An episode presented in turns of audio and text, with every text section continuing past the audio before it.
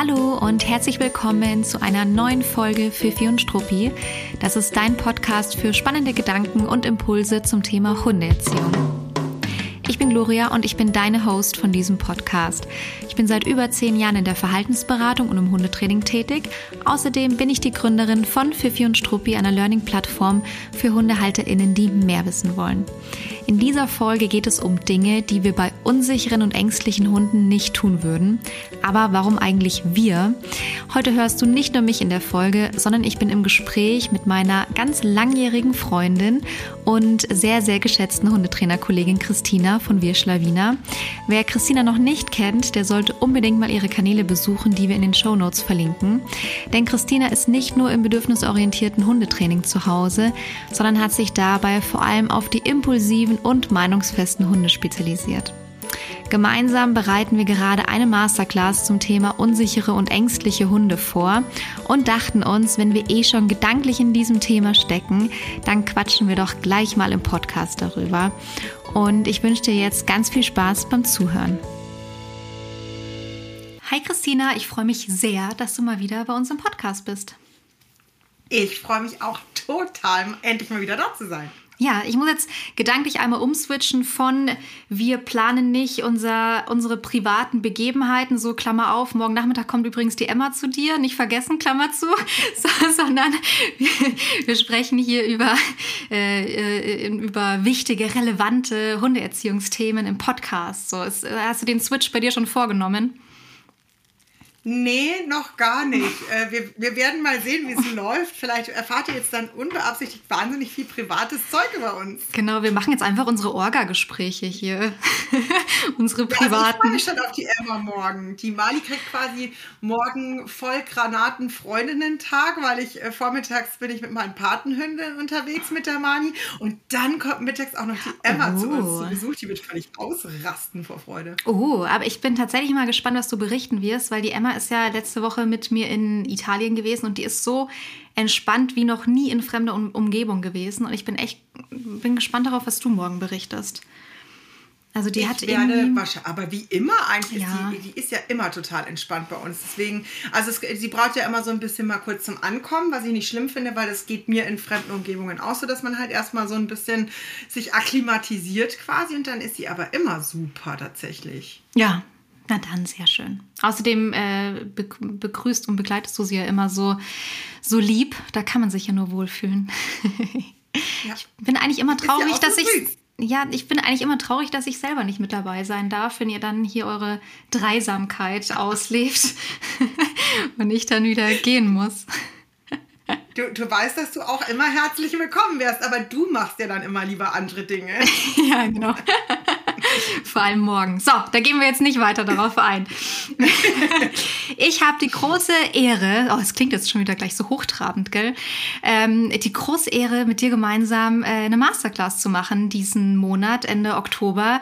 Wir ähm, gehen gemeinsam in die Masterclass zum Thema Umgang mit ängstlichen, unsicheren Hunden. Das haben wir im Frühjahr schon mal gemacht. Du hattest in irgendeinem Format letztens überlegt, ob es letztes Jahr war oder wann es, wann es war. Es ja. war im, im Februar, März diesen Jahres. Und, äh, und jetzt äh, darf sie wieder stattfinden. Und ich freue mich sehr darauf, dass wir uns diesem Thema wieder widmen. Und dadurch, dass wir schon in der Vorbereitung sind und uns natürlich auch gedanklich damit hoch und runter beschäftigen, äh, sprechen wir heute auch im Podcast dazu. Ähm, ja, und, mhm. und ich freue mich da auch riesig drauf. Und ich muss jetzt auch nochmal sagen, dass die halt einfach, nachdem es im Frühjahr war, wie ich jetzt weiß, äh, war das bombastisch. Ähm, es hat richtig Spaß gemacht. Wir haben auch echt richtig gutes Feedback gekriegt. Und trotzdem scheuen wir keine Mühen und überarbeiten das ganze Ding wie immer natürlich nochmal komplett. Ähm, weil es für uns ja auch immer wichtig ist, da wirklich nochmal zu gucken, dass es ähm, on point äh, für die ganzen TeilnehmerInnen ist. Genau. Und deswegen sind wir schon wieder total tief in diesem wahnsinnig spannenden, trotzdem auch komplexen Thema drin. Ja, komplex, weil man das Thema so riesengroß eigentlich sehen kann und dann immer gucken muss, was pickt man sich jetzt raus, was sind die nötigen Infos, was findet man vielleicht auch nicht in anderen Formaten, also wo ist auch noch so ein bisschen der, der blinde Fleck, den wir mit Infos dann füllen wollen. Und was wir uns heute im Podcast anschauen, sind drei Dinge, die man im Umgang mit ängstlichen und unsicheren Hunden nicht machen sollte. Ich weiß, mhm. äh, da wird jetzt der ein oder andere sich vielleicht denken, ja toll, jetzt höre ich heute wieder nur, was ich nicht machen soll und nicht, was ich machen soll. Aber ähm, haltet euch zurück, wenn ihr diesen Gedanken habt. Ähm, es ist schon immer sehr, sehr wichtig, beides zu wissen. Was soll man machen, was soll man vielleicht nicht machen. Und von dem einen kann man ja oft auch das andere in Teilen ableiten. Oder? Total. Und komplex wollte ich auch noch sagen, ähm, ich finde das Thema auch komplex, weil Hunde sehr auf unterschiedliche Art und Weise natürlich Unsicherheiten zeigen können, mhm. in sehr komplexen Situationen auch. Und natürlich, und das, deswegen ist es natürlich ein bisschen einfacher zu sagen, was man nicht machen soll, weil das, was man machen soll, häufig tatsächlich sehr komplex und individuell an das Hund-Mensch Zielverhalten und sowas ausgerichtet ist. Und deswegen ist es da halt manchmal gerade wenn die Leute es gerne vereinfacht haben wollen, schwieriger, finde ja. ich. Ja, da hast du völlig recht. Und du hast schon was Wichtiges angesprochen. Woran erkennt man Ängste und Unsicherheiten? Das haben wir bei dir im Podcast schon gerade besprochen in einer Folge. Das heißt, ich verlinke sie euch in den Show Notes. Springt da unbedingt mal rüber, wenn ähm, ihr da noch mehr Input hören möchtet. Und wahrscheinlich sogar eher mit deiner Folge vielleicht sogar anfangen. Ich verlinke sie euch auf jeden Fall in den Show Notes, dass ihr das euch auch anhört ich wollte schon sagen, anschauen, ja. aber so weit ist es nicht. Nur weil wir uns sehen, aber ähm, die anderen. Ja, aber es ist so schön, dass ich dich sehe. Stimmt. okay, ich dachte mir, also ich habe drei Dinge rausgepickt. Die habe ich dir jetzt einfach so vor die, oder werfe ich dir einfach so vor die Füße. Du durftest nicht mitentscheiden. Dafür kann ich ja dann deine ganz natürliche Reaktion jetzt hier im Podcast aufnehmen zu den drei, zu den drei Dingen. Was hältst du davon? Es ist auch gut, dass du mich nicht mitentscheiden hast lassen, weil ich tue mir ja wahnsinnig schwer, immer so auf Punkte runter zu reduzieren. Ich bin ja so eine Schwafeltante.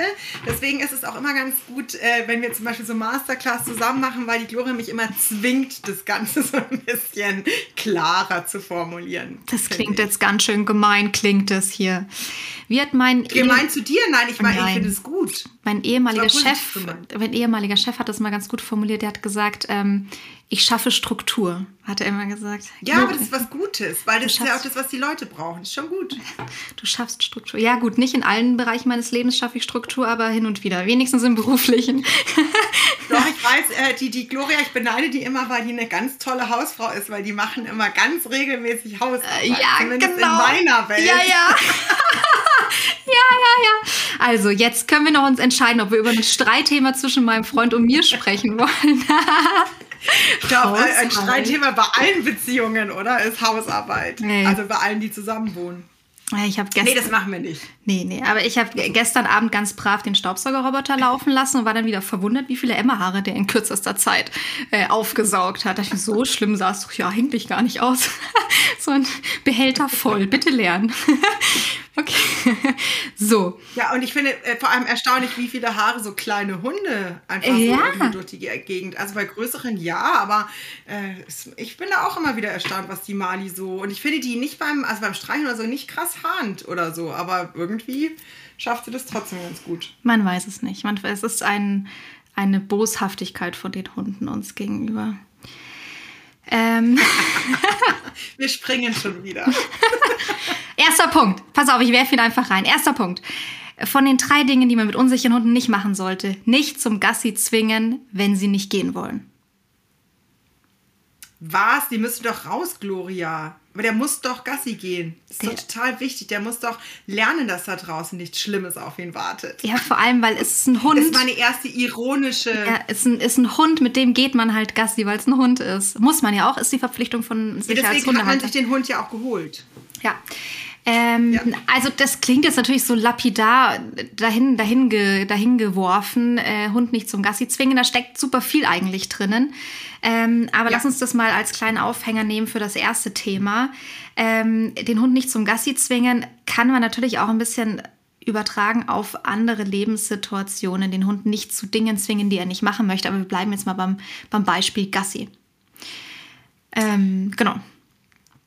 Also wie, du gehst ja jetzt quasi beim, dass der Hund gar nicht zum Beispiel erstmal rausgehen möchte. Das kann sich ja in verschiedenen Situationen des Losgehens ähm, zeigen. Das, es gibt dann Hunde, die zum Beispiel gar nicht erst ins Geschirr rein wollen, weil sie wissen, es würde gleich losgehen.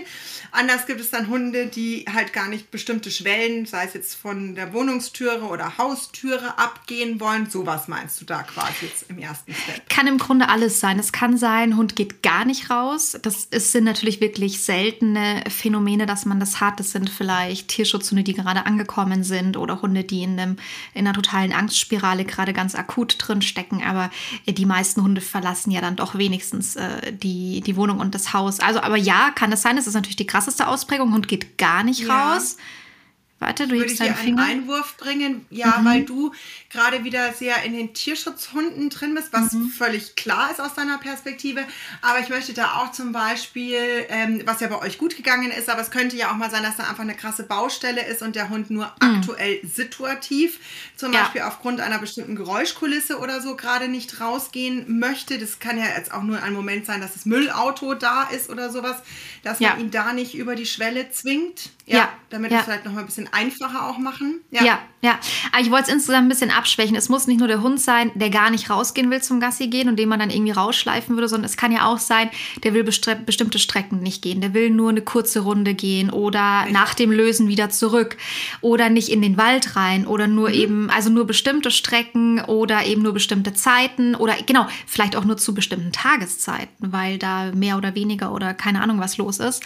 Ähm, also im Grunde meine ich alles, was damit zusammenhängt, wenn man eben nicht so, wie man als Mensch sonst Gassi gehen würde, mit dem Hund Gassi gehen kann, weil er äh, gewisse Ängste und Unsicherheiten zeigt oder ja, oder sich im Grunde, also wenn ja. der Mensch das erkennt oder der Mensch sagt, oh, der Hund ist stur und er sträubt sich mit mir irgendwie Gassi zu gehen.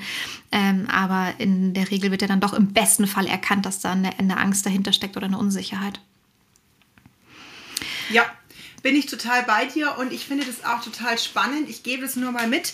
Also ich habe einen jagdlich sehr ambitionierten Hund und äh, treibe mich dann auch in so Gruppen mit anderen jagdlich ambitionierten Hunden und so rum. Und da gibt es ganz spannende Erkenntnisse, zum Beispiel auch wenn die Hunde sich mal geweigert haben, also stur diesen einen Weg nicht gehen wollten. Ähm, und ich bin ja natürlich in sehr bedürfnisorientiert zusammenlebenden Mensch-Hund-Teams-Gruppen was für ein Wort, Satz. Ähm, und die akzeptieren das dann und dann ist es ganz häufig tatsächlich so, dass da zum Beispiel Wildschweine queren oder mhm. sowas, dass es schon öfter aufkam. Und das sind halt auch, also manchmal wissen Hunde Dinge, von denen wir keine Ahnung haben, wo man es auch einfach mal zulassen darf, dass der Hund besser ist als wir. So. Ja ähm, mitkriegt. Das möchte ich hier mal in den mhm. Raum stellen. Und klar, viele Hunde sind mhm. eben sehr unsicher, Gott sei Dank, Wildschweinen gegenüber und würden einen Kontakt vermeiden. Nicht jeder Hund, mhm. ähm, aber doch einige. Ja, und das finde ich auch total wichtig. Ich würde aber auf der anderen Seite auch, das ist für mich der erste Step, ist immer zu sagen, nee, nee, da hören wir total auf den Hund. Es kann natürlich dann im Rahmen eines Trainings schon sein, aber da muss ich natürlich vorab Dinge aufbauen, gemeinsam mit dem Hund, dass man den schon auch mal ein bisschen motivieren darf, ohne ihn aber natürlich zu zwingen. Aber manchmal mhm. darf es ja schon auch so ein bisschen. Ich glaube, ich könnte mir vorstellen, lieber Hund, dass du das schaffen könntest, ähm, da so ein bisschen dran zu arbeiten, dass sie wachsen dürfen. Aber das ist, da sind wir natürlich wieder bei sehr individuell angepasst, was geht und da muss das Timing stimmen. Das ist nicht, wie man startet mit einem Hund. Voll. Ja, wie du gerade sagst, es ist nicht, wie man startet, wahrscheinlich der zweite Schritt, so die Grenzen auszukitzeln und auszureizen, um auch eine kontinuierliche Entwicklung hinzubekommen mit ängstlichen, unsicheren Hunden und sich nicht zurückzulehnen und zu sagen, kann er halt nicht, macht er nicht, Punkt. Äh, ah, da ja. jetzt, darf ich jetzt nicht, nicht so viel vorwegnehmen, weil den Punkt haben wir später noch. Ähm, aber im ersten Schritt dem Hund diese Selbstwirksamkeit zu geben, zu sagen, aha, ja. ich die Lernerfahrung sammeln zu lassen, aha, ich kann hier mitbestimmen, wann, also ob wir rausgehen, wo wir lang gehen, wie lang ich draußen sein muss und diese Erfahrung zu machen, ähm, es gibt einen Plan B für mich. Ich habe eine Strategie, ich kann flüchten, ich kann zurückweichen, ich kann zurückgehen. Und diese Selbstwirksamkeit, die dahinter steckt, äh, ist für ängstlich unsichere Hunde wahnsinnig wichtig in der Entwicklung, diese Lernerfahrung zu sammeln. Aha, ich kann hier agieren, ich habe Strategien an der Hand, ich bin nicht ausgeliefert. Das ist aber für den Menschen meiner Erfahrung nach wahnsinnig schwierig, massiv schwierig, dem Hund es zuzugestehen, Nicht, weil der ja. Mensch so boshaft oder bösartig ist, überhaupt nicht, sondern weil wir in uns ist so richtig krass eingeimpft und eingetrichtert, wir müssen mit dem Hund Gassi gehen, der braucht eine Auslastung, alles andere ist auch gar nicht, äh, äh, gar nicht irgendwie hundehaltungskonform und der muss sich bewegen dürfen und der muss irgendwie Abenteuer draußen erleben und der braucht eine gewisse Strecke und eine gewisse Zeit und, ähm, und, und der braucht auch so, Auslastung, so Auslastung, ja, genau. Auslastung. Genau, und dann, und dann braucht er auch so und so viele ja. Gassi, äh, Gassi-Runden pro Tag und sich als Mensch das auch zu erlauben, zu sagen, oh Wahnsinn, mein Hund hat gerade totale, ich mache jetzt mal ein Beispiel ins Blaue rein, totale Unsicherheiten, weil es abends wieder früher dunkel wird und ich skippe die Abendrunde. Das ist, das ist ja. das, da zieht sich bei ganz vielen Menschen ganz viel zusammen. Ah, der muss sich doch lösen. Ja, aber wenn der Hund sich nicht freiwillig rausbewegt, dem mal zuzugestehen, Nein sagen zu dürfen, ist, glaube ich, ein ganz, ganz, ganz wichtiger Punkt. Voll, ich bin total bei dir. Ich gebe da halt immer mit, ähm, dass natürlich, also damit der Hund vielleicht auch eine Chance hat, es einzuschätzen, braucht es natürlich so ein bisschen geregelten Tagesablauf, dass er halt einfach weiß, wann ist dann der Moment, wann er in der Früh wieder rauskommt. Ja. Also das heißt auch da natürlich ein bisschen vorsichtig sein mit Hunden, die ganz neu sind und dann noch nicht in eurem Tagesrhythmus angekommen. Ähm, da müsste man, und also klar, wenn der Hund jetzt krasse Ängste hat, dann sind wir auch bei dem Punkt, ähm, dann gibt ihm eine Lösefläche drinnen, Indoor, Punkt. Auch wenn es nicht das ist, was ihr euch vorgestellt habt, da muss man sich hinarbeiten.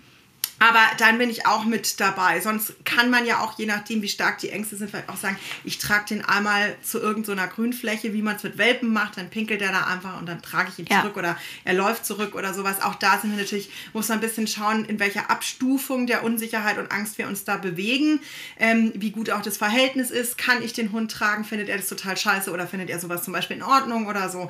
Ähm, also da denkt da wirklich immer dran, wenn wir über Dinge reden, dass ihr jeden Tipp, den ihr hier aufgreift, immer ein bisschen nochmal vorher äh, ja. im Hirn durchgeht, ob der wirklich passend für euch ist. Ja.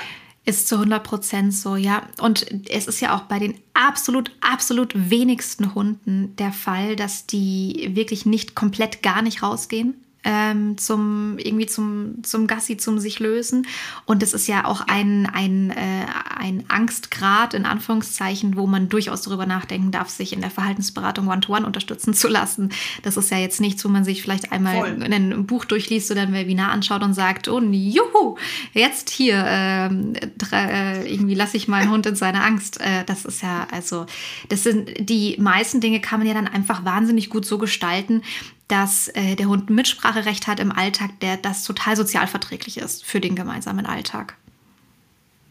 Genau. Ja.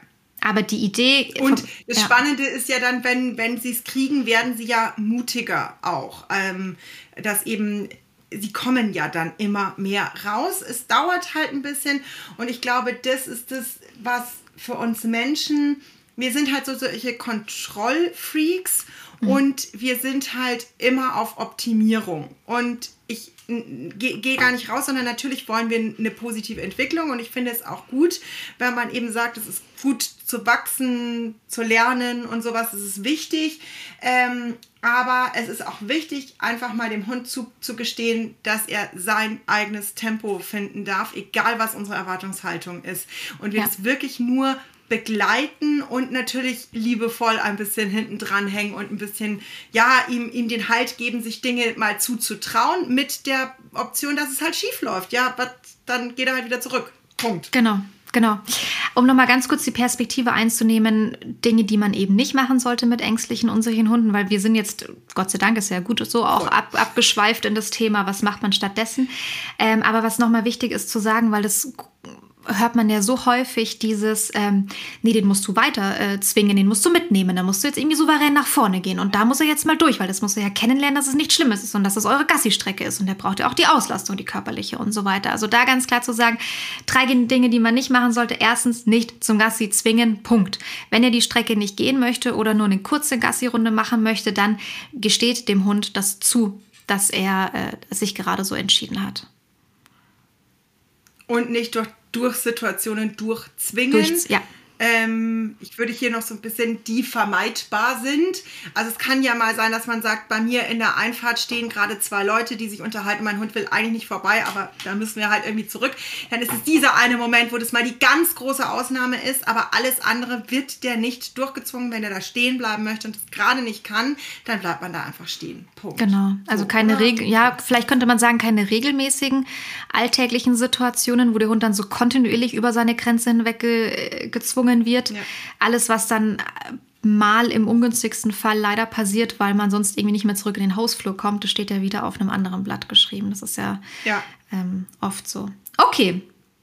Wir springen rein in den zweiten Punkt. Ich bin gespannt auf deine natürliche Reaktion. Zweiter Punkt von Dingen, die man mit unsicheren Hunden nicht machen sollte. Ängstliches Verhalten, also sowas wie weglaufen, ausweichen zum Beispiel, stehen bleiben, zurückziehen unterbinden bzw. nicht ermöglichen oder sogar korrigieren. Also.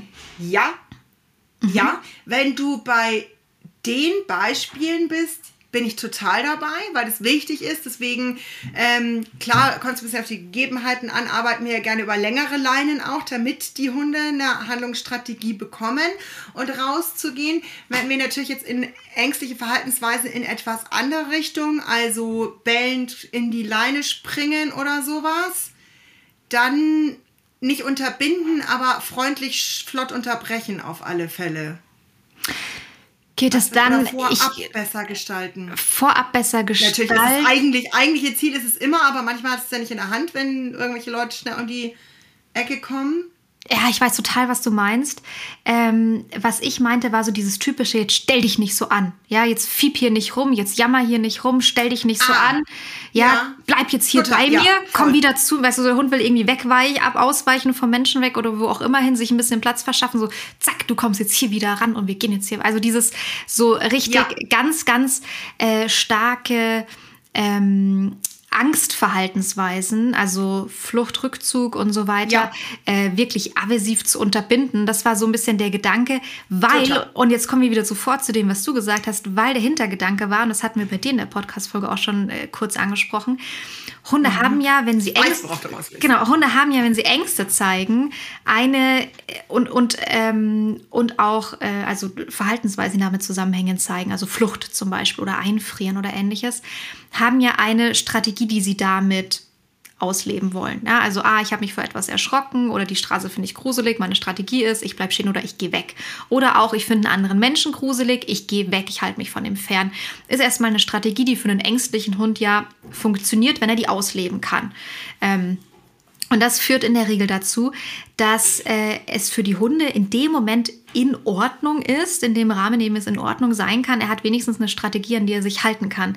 Wenn wir den Hunden aber die Strategie nehmen, Meideverhalten zu zeigen, von etwas zurückzuweichen, wegzugehen, dann entsteht Frust im Lebewesen. So, ah Mist, ich habe, äh, ja, ich kann jetzt nicht ausweichen, ich kann nicht weg, ich habe keinen Plan B, das ist frustrierend.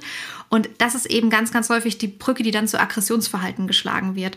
Und dann sind wir ja bei dem, was du angesprochen hast, oder? Der Hund äh, ist dann, ja. bell, springt bellend in die Leine, da sind wir im Aggressionsverhalten drin, was ja super nah am, am also an Ängsten hängt und an Angstverhalten, Meideverhalten geknüpft ist. Und dann bin ich total bei dir. Dann macht es natürlich Sinn, Aggressionsverhalten wollen wir nicht die ganze Zeit ablaufen lassen.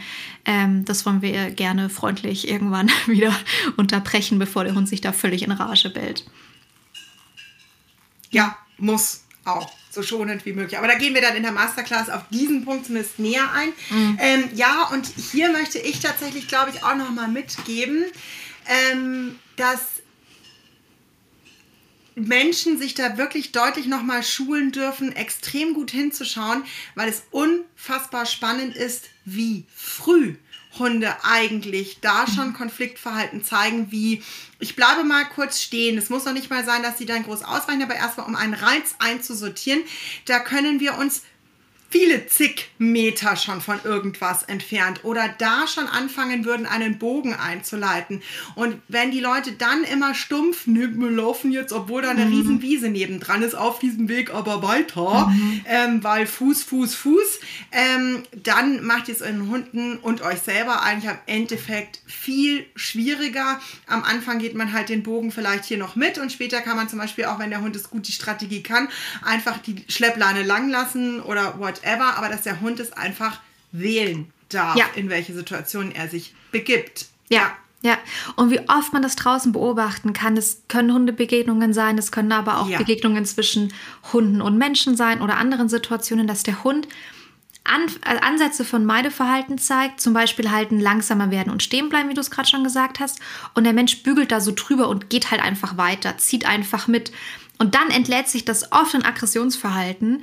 Ähm, und bei der Emma wäre es zum Beispiel auch nicht anders, wenn ich da nicht darauf reagieren würde und darauf eingehen würde, dass sie in der Regel oftmals, wenn sie einen anderen Hund in der Hundebegegnung sieht, erstmal ein bisschen die Geschwindigkeit rausnimmt, die, die, die eh schon langsame Geschwindigkeit rausnimmt. Ist ja auch höflich. Ja, genau. Und mal eben ein bisschen stehen, stehen bleibt, freundlich guckt. Warum lach wegen langsamer Geschwindigkeit lachst du? Ja, und die Emma schleicht. Emma, komm schnell. ja, schnell ist bei der Emma das Signal für langsam gehen. Das hast du wohl immer noch nicht verstanden, Christina, dass ich ihr das aufwendig beigebracht habe. Boah, ich kann mich noch so gut daran erinnern, wie wir auf einer Fortbildung gemeinsam waren mit unseren Hunden.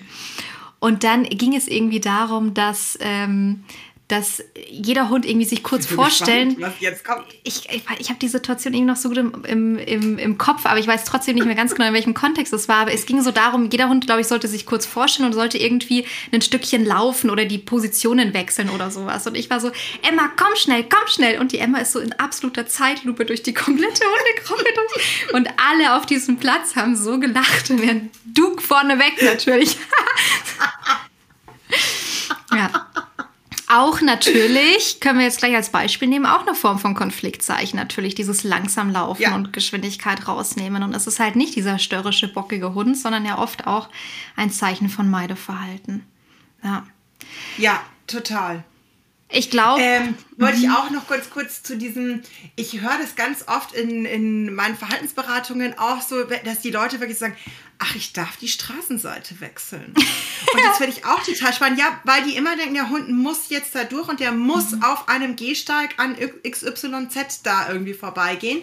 Ähm, und ich weiß schon, das darf von mir aus vielleicht auch das Endziel sein, aber ich mach's nicht. Ich wechsle Straßenseiten oder gehe auch mal in der Einfahrt rein oder so, weil das unseren Alltag extrem erleichtert und ich das schon auch immer wieder mitgebe, dass ich das selber auch nicht anders handle. Also das ist, ich fahre extrem selten öffentliche Verkehrsmittel, aber wenn dann und dann steigt mal jemand ein, den ich super eklig, unsympathisch, whatever, stinkend finde äh, und der steht neben mir, dann gehe ich weg. Ich stehe da jetzt nicht rum und, und tu mir das an, sondern dann stelle ich mich an eine andere Stelle, drehe mich weg oder sowas. Und ich finde, das ist doch völlig, völlig normal, ja. ähm, dass, dass man da ein bisschen auf sich selber guckt. Und natürlich gibt es auch mal Momente, wo man sagt, Mist, hier kann ich gerade nicht ausweichen oder ich bin an einer stark befahrenen Straße. Dann brauche ich natürlich auch eine Strategie, um es mal hinzukriegen. Aber deswegen muss ich es ja nicht ständig tun. Ja, ja, 100 Prozent. Ja. Ich glaube übrigens, der Punkt, so wie ich den meinte, der Hund zeigt Meideverhalten und man sollte es nicht irgendwie korrigieren äh, oder irgendwie aversiv unterbinden. Ich glaube, das ist etwas, was für viele, also für dich, für mich völlig selbstverständlich ist, aber wahrscheinlich auch für viele, die den Podcast hören, weil es ja doch auch HundehalterInnen sind, die sich mit Hunden beschäftigen und Hundeerziehung beschäftigen und auch mit bedürfnisorientierter Hundeerziehung. Aber man sieht es ja trotzdem so, so, so häufig noch. Man vergisst es nur manchmal, dass es ja tatsächlich Menschen gibt, die im Grunde einen Hund an der Leine haben, der ein massives Problem hat und der Hund von, der Mensch von oben im übertragenen Sinne draufhaut und sagt, du hast jetzt hier kein Problem zu haben, reiß dich am Riemen und los geht's. Ähm, und das ist, äh, glaube ich, hauptsächlich auch mit dem Punkt gemeint gewesen, äh, um nochmal auch rauszuarbeiten. Das macht die Situation für den Hund meistens noch negativer, nicht nur meistens, sondern in der Regel immer, mhm. der sich eh schon im Konflikt befindet. Und dann kommt noch ein weiterer Konflikt, nämlich der mit dem Menschen dazu. Das ist natürlich super ungünstig. Und auch geht damit einher, die Mensch-Hund-Bindung leidet natürlich enorm, wenn der Hund ja. in eine problematische Situation kommt und der Mensch bügelt da so. ungehemmt drüber. In, in der Regel, ja genau, wie du schon sagst, es äh, verbessert sich ja auch da wieder emotional. Die stumpfen manchmal extrem ab. Das finde ich schon krass, ähm, wenn man das eben beobachtet. Ja, ähm, ich, also ich sehe das immer wieder. Also ich, nicht, dass ich jetzt ständig in Straßencafés rumsitze, aber manchmal mache ich das. Und ich sehe da oft wirklich so ja, ich kann es nicht anders sagen, stumpfe Hunde. Es ist mhm. nicht, dass sie durch die Stadt mhm. gehen und irgendwie interessiert gucken, äh, schnüffeln oder sonst irgendwas, sondern denen wurde beigebracht, jetzt da auch ohne Leine einfach stumpf hinter dem Halter herzugehen, mhm. ohne rechts, ohne links zu schauen. Und das ist für mich kein lebenswertes Hundeleben. Ich sag's wirklich ganz klar, es bricht mir das Herz, sowas zu sehen. Ja, da habe ich lieber den Hund, ja. der auch immer wieder hier und da in die Leine springt, aber irgendwie sagt, ey, wow, yes, und was ist denn dir und so, wo man sagen muss, nee, stopp mal kurz, mhm. ja, den ich so ein bisschen einfangen muss, aber der hat noch irgendwie Bock auf dieses Leben mhm. da zumindest ähm, ja. und benimmt sich vielleicht aber nicht so adäquat, ja. Ja, ja, total. Dieses Wort stumpf trifft es halt genial auf den Punkt. Das ist wirklich das, die, die, die absolut genialste Bezeichnung für diese, für diese Hunde. Oder dieses hündische Verhalten. Ja. Voll. Bist Wenn, du bereit? Wenn durchzieht, ja. Bist du bereit für den dritten Punkt? So gespannt und ich werde natürlich, also meine, was, was für eine Reaktion hast du immer gesagt? Deine, meine deine, authentische Reaktion. Deine authentische, natürliche Reaktion. ähm, vor den drei Dingen, die man mit unsicheren Hunden nicht machen sollte, Punkt drei. Den Status quo und die Situation so hinnehmen, wie sie ist, sich dran gewöhnen und es einfach so abhaken, so nach dem Motto, ist halt ein Angsthund, ist jetzt halt so in unserem Zusammenleben. Bleibt Kann so. er halt nicht. Kann er halt Bam. nicht. Halt Guter so. Punkt. Das ist, muss ich kurz ja. berichten, das ist meine Erfahrung aus dem Tierschutz. Das, die hast du aber auch gemacht, wahrscheinlich auch außerhalb des Tierschutzes, aber ich habe es da ganz häufig gemacht wenn Hunde schon manchmal sogar mit dem Label Angsthund vermittelt wurden. Du bekommst jetzt einen Angsthund, nimmst du den auf? Ja, mhm. ich kann mir einen Angsthund zutrauen, ich adoptiere einen Angsthund. Dann sind die Menschen so, so, so eingestellt. Ähm, oder halt der Hund entwickelt sich einfach so, ohne dass es jetzt geplant war. Dann äh, passiert es manchmal. Eine Situation ist mir total im Kopf geblieben. Ich betreue von einem Tierschutzverein die Facebook-Gruppe und äh, von den AdoptantInnen und kriege da auch manchmal halt Fragen gestellt, die ich dann beantworte. Und da kam einmal die Frage, wurde einmal die Frage eingereicht, ja, irgendwie der Hund XY, ähm, der soll jetzt in sechs Wochen mit in den Urlaub. Ähm, da fährt die, die Family in den Urlaub, irgendwo hin mit dem Auto, in ein Ferienhaus, Wohnung, Pensionszimmer, keine Ahnung. Ähm, und es ist ein bisschen problematisch, weil der Hund bisher nicht den Garten verlässt, gar nicht Gassi geht, also eigentlich nur im äh, Garten lebt und überhaupt sonst nicht ja, irgendwie das Grundstück verlässt. Und dann habe ich nachgefragt, wie lange der Hund denn schon in dieser Familie lebt. Ja, seit zweieinhalb Jahren. Der lebte dort. Ja, der lebte dort zweieinhalb Jahre. Das war jetzt aber eine wirklich natürliche Reaktion. Ja, und dann vor allem zu sagen, jetzt soll er in sechs Wochen aber in Urlaub fahren, ist doch auch ein geiler Anspruch. Ja, und, und ich soll das dann lösen in einer Facebook-Gruppe mit einem Kommentar oder wie. Also das, gut, das war jetzt nicht deren, sie haben halt mal versucht, ja. Ja, genau. Äh, würde man gerne, gell? Ähm, aber ja, das fand ich total krass. Und ich habe das dann so ein bisschen versucht nachzufragen und nachzurecherchieren. Und ich glaube, es war wirklich nicht böse gemeint von den Menschen. Ich glaube, es war wirklich gut gemeint. Die haben auch dann wirklich so Worte gewählt wie, ja, wir wussten ja schon, dass der sehr ängstlich ist und das da kann er ja bei uns auch sein und da hat er seinen Garten und es ist in Ordnung für uns. Wo ich aber ganz klar sagen muss, ihr richtet euch hier in einem Zustand ein, was kein Zustand für den Hund sein soll sollte auf Dauer. Also wenn ein Hund so massive Ängste hat, dass er so wenig Erkundungs- und äh, Entdeckungsverhalten zeigt, gar nicht Gassi gehen möchte, aus dem Garten nicht rausgehen will, keine Lebensfreude irgendwie zeigt oder nur in ganz begrenzten Bereichen des Lebens, dann muss man schon sehr, sehr hellhörig werden. Und, ähm, und da ist manchmal, glaube ich, die Idee nicht da, dass man solchen Hunden echt gut nachhaltig helfen kann, weil vielleicht auch die Standardanleitungen nicht funktioniert haben oder mal ausprobiert wurden. Und ja, auch die, auch die Hundetrainerin ist da nicht weitergekommen. Und dann haben wir gesagt, dann bleibt er halt im Garten, so ungefähr. Aber das finde ich ein, also ist natürlich ein plakatives Beispiel, aber ein krasses Beispiel dafür, dass Leute sich manchmal. Ja, sortier, sortier dich. manchmal. Äh, nee, ich weiß gar nicht, wo ich, also Manchmal richten ja, Menschen sich in so einem Leben mit Hund und es ist jetzt, es ist ein plakatives Beispiel. Das muss bei niemandem, der sich diesen Podcast anhört, so krass sein. Aber hinterfragt nochmal, wenn ihr einen ängstlichen unseren Hund habt, ob ihr euch mit einem Status quo zufrieden gebt, der eigentlich zu kompromissbehaftet ist. Das erlebe ich wirklich auch häufig. Auch für den Hund. Und, für, und, dann, und das also, Problem ist, das sind oft Menschen, die wahnsinnig rücksichtsvoll sind und die vieles für den Hund geben. Und die tappen manchmal in die Falle rein, dass sie so viel für den Hund geben, dass sie so eine Kompromissumgebung aufbauen, ähm, in der sie irgendwann hängen bleiben mit dem Hund. Ja, und genau, also weißt du, ich bin ja auch dabei, ich finde es ja total gut, also was für ein Glück für diesen Hund mit den Ängsten, ein Haus mit Garten zu haben, muss man ja einfach mal sagen, weil so kann er zum Lösen raus, der kann aus dem Garten heraus sich zumindest mit dem einen oder anderen Reiz dann irgendwie auseinandersetzen. Und es gibt ja auch Hunde, die wirklich auf Höfen leben, wo nicht groß Gassi gegangen wird. Also das möchte ich schon vorneweg mal, das ist ja alles nicht so ein Zwang. Die Frage ist aber ja, Jetzt nehmen wir halt mal, und ich, ich kann natürlich nicht immer alles vorbereiten, was mir im Leben mit Hund so passieren kann.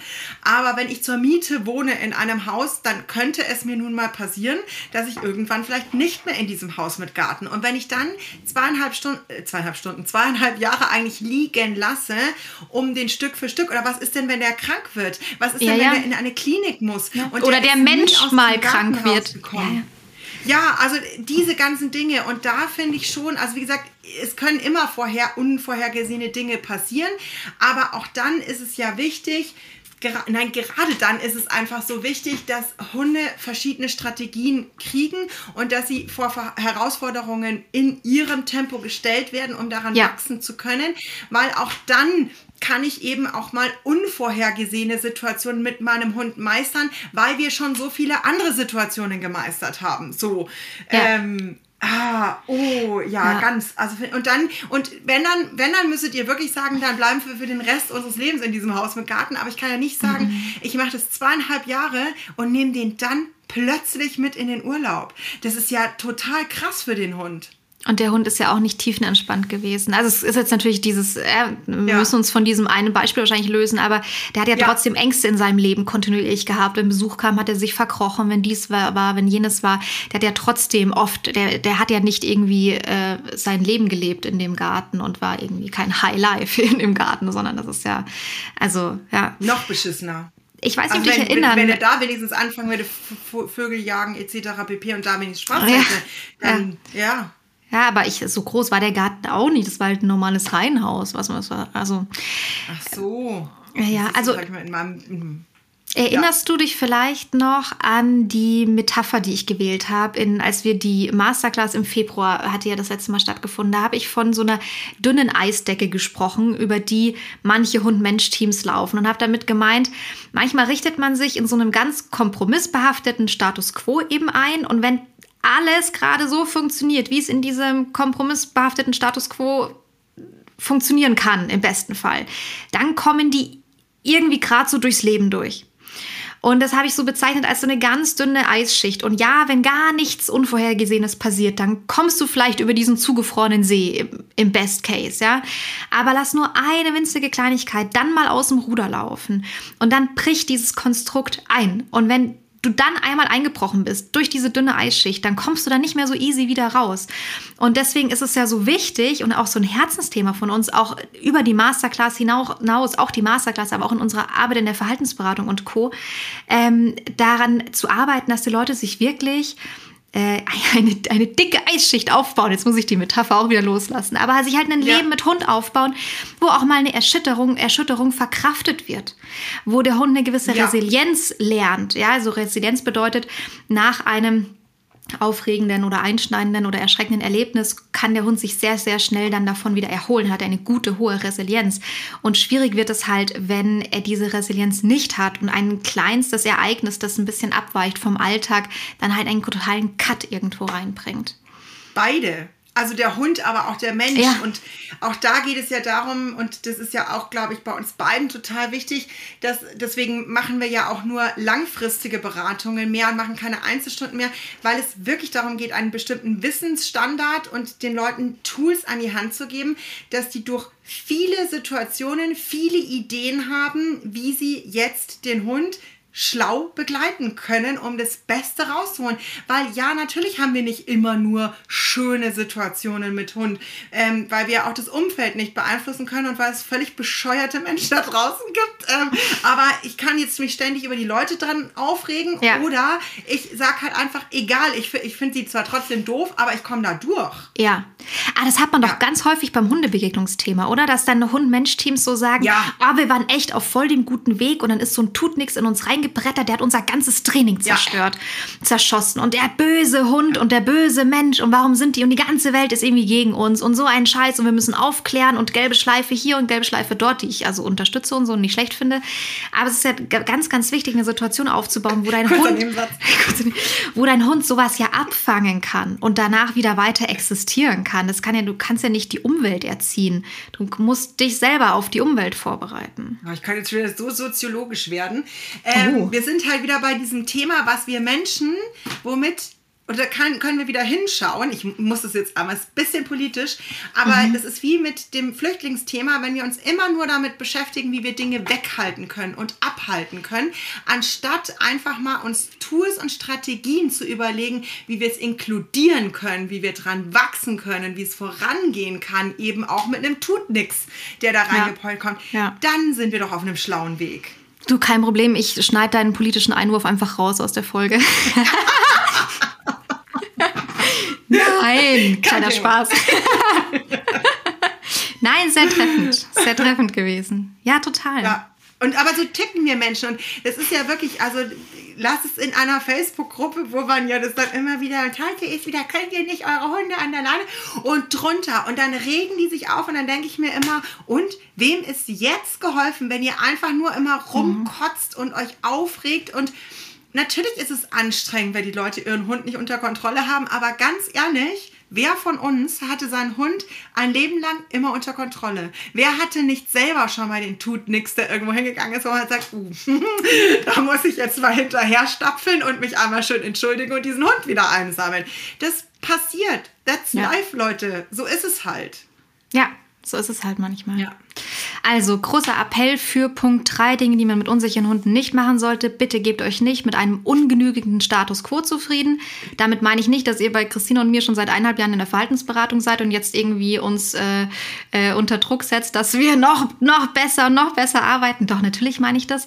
Ähm, nee, natürlich darf man rücksichtsvoll sein und auch anerkennen, was der Hund leisten kann und was nicht. Aber gebt euch nicht zu früh mit einem Status quo zufrieden challenged und hinterfragt, genau. was euer Hund kann. Und da darf kontinuierlich eine und Entwicklung passieren. nicht Hunde, Entschuldigung. Nee, ich wollte nur noch sagen, ja. es darf kontinuierlich und? eine Entwicklung passieren. Oh, wir haben einen Zeitverzug in unserer. Oder? Alles gut, sprich weiter. Ach so, sorry. Ähm, äh, genau, es darf eine kontinuierliche Entwicklung passieren und das erkennen wir ja auch an unseren eigenen Hündinnen. Auch Mali und Emma entwickeln sich immer noch weiter die ganze Zeit, obwohl sie schon einige Jahre alt sind, obwohl sie von uns schon einige Jahre äh, trainiert werden, erzogen werden und mit uns durchs Leben gehen. Ähm, und deswegen darf man auch natürlich zeitlebens die Entwicklung des Hundes challengen und hinterfragen. Und ich würde immer dann hellhörig werden, wenn man entweder selber sagt, ich fühle mich in dem Kompromissleben nicht wohl, der Hund zeigt wenig Lebensfreude ähm, und oder man erkennt schon lange keine Entwicklung mehr beim Hund. Das sind immer so Punkte, wo ich hellhörig werden würde. Ja, und was man halt einfach nicht vergessen darf, und darauf werden wir tatsächlich in der Masterclass auch nochmal ein bisschen detaillierter eingehen, aber hier gebe ich schon mal mit, Hunde lernen ein Leben lang und auch das dürfen wir einfach nicht unterschätzen. Und natürlich, je nachdem, woher dein Hund kommt, gibt es vielleicht auch bestimmte Grenzen, weil man auch vielleicht einen bestimmten Aufwand gar nicht betreiben will. Also ja. wir nehmen jetzt wieder mal ein plakatives Beispiel, aber ähm, mein Ziel ist es nicht, mit der Mali irgendwie entspannt durch eine krasse Fußgängerzone oder sonst irgendwas zu gehen, weil ich es einfach nicht brauche, weil es mich also es wäre ein Trainingsaufwand, den, den ich nur minimal, also der mir nur minimale Lebensqualität bringen würde. Und dann mache ich das halt auch einfach nicht so. Ja, also wir würden es hinkriegen, wenn wir es irgendwie bräuchten, weil XYZ. Ähm, Und, und ja. da muss man natürlich gucken, also wenn ich jetzt tatsächlich einen plakativ extrem ängstlichen Hunden habe, dann ist halt auch die Frage, was brauche ich wirklich in meinem Alltag, was muss der wirklich können. Aber eben das, was für euren Alltag wichtig ist, da würde ich auch auf alle Fälle immer so ein bisschen dranbleiben. Ja. Und es darf auch ein bisschen dauern und da darf der Hund brauchen. Ja. Aber da ja, wäre ich auch dran. Ja, also Dinge, die im normalen Alltag stattfinden, die muss der Hund langfristig ohne Ängste schaffen können. Hattest du nicht mal in einer mit anderen Unterstützung. Fo mit Unterstützung. Hattest du nicht mal in einer anderen ja. Folge oder in einem Einzelgespräch mit mir erzählt von einem Jack Russell Rüden, der über viele viele Jahre ein krasses Problem im Autofahren hatte und es nicht behandelt wurde und der wurde jeden Tag aufs Neue zwei, drei, vier Mal in dieses Auto geschliffen. Er ist tausend Tode gestorben, hat so ein Stresslevel gehabt ähm, und das ist so und wo wurde hingefahren zum Agility zweimal die Woche, weil dafür wurde dann irgendwie Geld und Zeit investiert, äh, um mit dem Hund einen Hundesport zu machen. Und eigentlich hätte man sich mal anschauen müssen, was kann ich in diesem Alltag machen, damit der Hund ohne Angst durch unseren normalen Alltag, durch ganz wichtige alltägliche Dinge durchgeht. Genau, deine das, Geschichte ja, äh, kann ich, also ich nenne keine Namen, mhm. aber es ist einfach total spannend, weil diese Geschichte war eben so, ich hatte den im Agility-Training und ich wusste das nicht, weil die, also bei uns, du kennst ja den Hundeplatz mhm. noch, wo wir äh, zusammen gearbeitet mhm. haben und da ist nicht das Auto vorgefahren, also das hast du halt mhm. nicht gesehen, wie der dann auch zurückging, sondern der ist halt auf den Hundeplatz gekommen und ich habe das wirklich Jahre später, weil ich von denen, also der hatte, also der Halter von dem Jack Russell hatte quasi ein befreundetes Pärchen und den Hund hatte ich im Training und die waren immer so wild auf den Spaziergängen. Und deswegen haben wir uns getroffen für einen gemeinsamen Spaziergang. Und da habe ich das Jahre später gesehen, dass der eben dann über Meter wird er halt gepackt und ich weiß gar nicht mehr, ob der den reingetragen hat oder rangezogen oder so. Ja, der mag kein Auto fahren. Und ich gesagt, seit wann das denn? Und dann hat er mir, und der kam davor aber wirklich jahrelang regelmäßig mhm. in das Agility. Oh, ja, ja, ich habe den auch immer gesehen. so gerne, ja. weil, der, weil der Hund so gerne Agility macht und der mhm. ist auch jeden Tag mit dem in die Arbeit mit dem Auto gefahren. Und dann stehe ich manchmal halt einfach da und bin so, das ist ja gar nicht bös gemeint von dem Halter, ja. Ich will hier niemanden persönlich angreifen, weil die Idee war ja eigentlich, dem Hund was Gutes mit Agility zu tun, weil er da Freude dran hat. Aber dass der Hund täglich mindestens viermal eine richtige mhm. Scheißsituation hat, äh, und nicht nur eine Situation, weil sie nicht nur einsteigen, sondern die fahren ja dann auch noch. Also es ist ja nicht so dieser eine kurz, kurze Moment, was schon schlimm genug wäre. Das ja. wird dann einfach durchgezogen und voll über die Emotionen hinweggegangen, weil man immer noch überhaupt nicht diese Idee, also Hundetraining ist halt in vielen Köpfen nach wie vor Sitzplatz plus Leinenführigkeit und Agility-Auslastung oder Dummy-Training oder so. Aber dass wir Alltag wirklich klein detailliert, wie eben Autofahren, alleine bleiben und dass es Hunde manchmal brauchen. Ja, es gibt Hunde, die steigen in ein Auto ein und fahren und sind tatsächlich entspannt. Musst du gar keinen Aufwand betreiben. Herzlichen Glückwunsch, genieß es, wenn es ihm wirklich gut damit geht.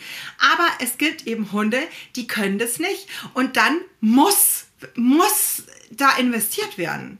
Und ja. viel wichtiger als Agility. Sorry, also wenn ihr on top noch Zeit und Geld zur Verfügung habt, dann macht noch on top natürlich das Hobby. Ähm, aber ihr müsst so lange aussetzen, wie der Hund nicht Auto fahren kann. Ja. Herrgott. Ja. ja, super wichtig. Und auch die komplette ganzheitliche Betrachtung. Es gibt Erziehungsansätze, ganz klassische. Es gibt Managementmaßnahmen. Es gibt Produkte, Tools, die man wirklich auch sinnvoll nutzen kann bei ängstlichen, unsicheren Hunden. Und es gibt auch das Thema Nahrungsergänzungsmittel, Medikationen, Dinge, über die man auch irgendwann nachdenken muss, wenn ein gewisses Maß ja. erreicht ist. Und auch da äh, gehen wir in der Masterclass darauf ein. Wir geben jetzt keine Medikamentenempfehlungen, aber wir sprechen darüber, was brauchst du für welchen Hund, was braucht man wann, um einfach äh, ja auch alle Teilnehmenden mit dem Wissen auszustatten, was denn noch so geht. Weil viele, glaube ich, wirklich der Meinung sind, jetzt ist es halt so und jetzt habe ich halt diesen Hund und weiter geht's irgendwie nicht mit dem. Ja, ich glaube auch, das kann man gut sagen. Die Masterclass ist einfach dafür gedacht, wie eigentlich alles, was wir so machen, ist die Kompetenz der Bezugspersonen zu erhöhen, zu schulen, mhm. Dass die gute Entscheidungen treffen für ihren Hund. Manchmal reicht ihnen das aus, dass sie es direkt umsetzen können, aber manchmal ist es eben auch, dass sie merken, ah, ich muss hier einen Schritt weiter gehen, ich brauche hier auch mal individuelle Betreuung und Unterstützung und auch das ist eine gute Entscheidung, wenn man dann einfach weiß, okay, und jetzt brauche ich hier jemanden, der mir nochmal hilft. So ist es, genau. Das heißt, ich würde sagen, wir belassen es bei den drei Punkten für heute. Ich hoffe, alle konnten sich was mitnehmen, den einen oder anderen Impuls mit rausziehen. Für alle, die sich näher mit dem Thema verfassen wollen, schreiben wir die Infos zu der Masterclass in die Show Notes. Am 24. und 26.10. wird sie stattfinden, an zwei Abenden. Weil wir natürlich mal wieder viel zu viele Inhalte für einen Abend haben, füllen wir halt zwei Abende. Dafür wird es auch noch viel zu viel sein, aber kriegen wir dann irgendwie hin. Christina spricht schnell. Ich versuche mich anzupassen. ähm, und, und, wie immer bleibt viel Zeit für alle Fragen ähm, von den Teilnehmenden. Genau, das heißt, wenn ihr da interessiert genau. seid, guckt in die Show Notes und das letzte Wort überlasse ich jetzt eh dir. Kommt dazu. Ja, genau. Und wenn ich dann schnell geredet habe und keiner mehr mitgekommen ist, dann gibt es eine Aufzeichnung, die euch ja dann auch äh, langfristig am Kundenkonto zur Verfügung steht. Ähm, oder wenn ihr vielleicht nur einen von beiden Abenden könnt, dann auch das wirklich nutzen. Also ich lege es, das möchte ich wirklich zum Abschluss nochmal sagen, ich lege es wirklich jedem ans Herz. Da könnt ihr dann notfalls nochmal in die erste Podcast-Folge, äh, die bei mir erschienen ist, reingehen, weil es wirklich für jeden Menschen total wichtig ist, einzusortieren, was, woran erkenne ich, dass mein Hund gerade situativ unsicher ist und dann einen guten Umgang damit finden können, weil es eben nicht spezielle Hunde sind, sondern jeder Hund hat immer mal wieder Unsicherheiten und da ist es wichtig, dass wir wissen, wie wir unterstützen können. So ist es. Vielen lieben Dank, dass du mit in den Podcast reingesprungen bist, dass du hier mit dabei warst. Danke an alle, die zugehört haben, natürlich. Ich durfte. Sehr gerne. Ja. Ähm, für alle HörerInnen Feedback zur Folge, wie immer sehr gerne äh, unter unserem Instagram-Post oder per Mail an hello at und auch für alle anderen Fragen. Genau. Dann bis bald, bis zum nächsten Mal. Tschüss. Bis dann. Tschüss.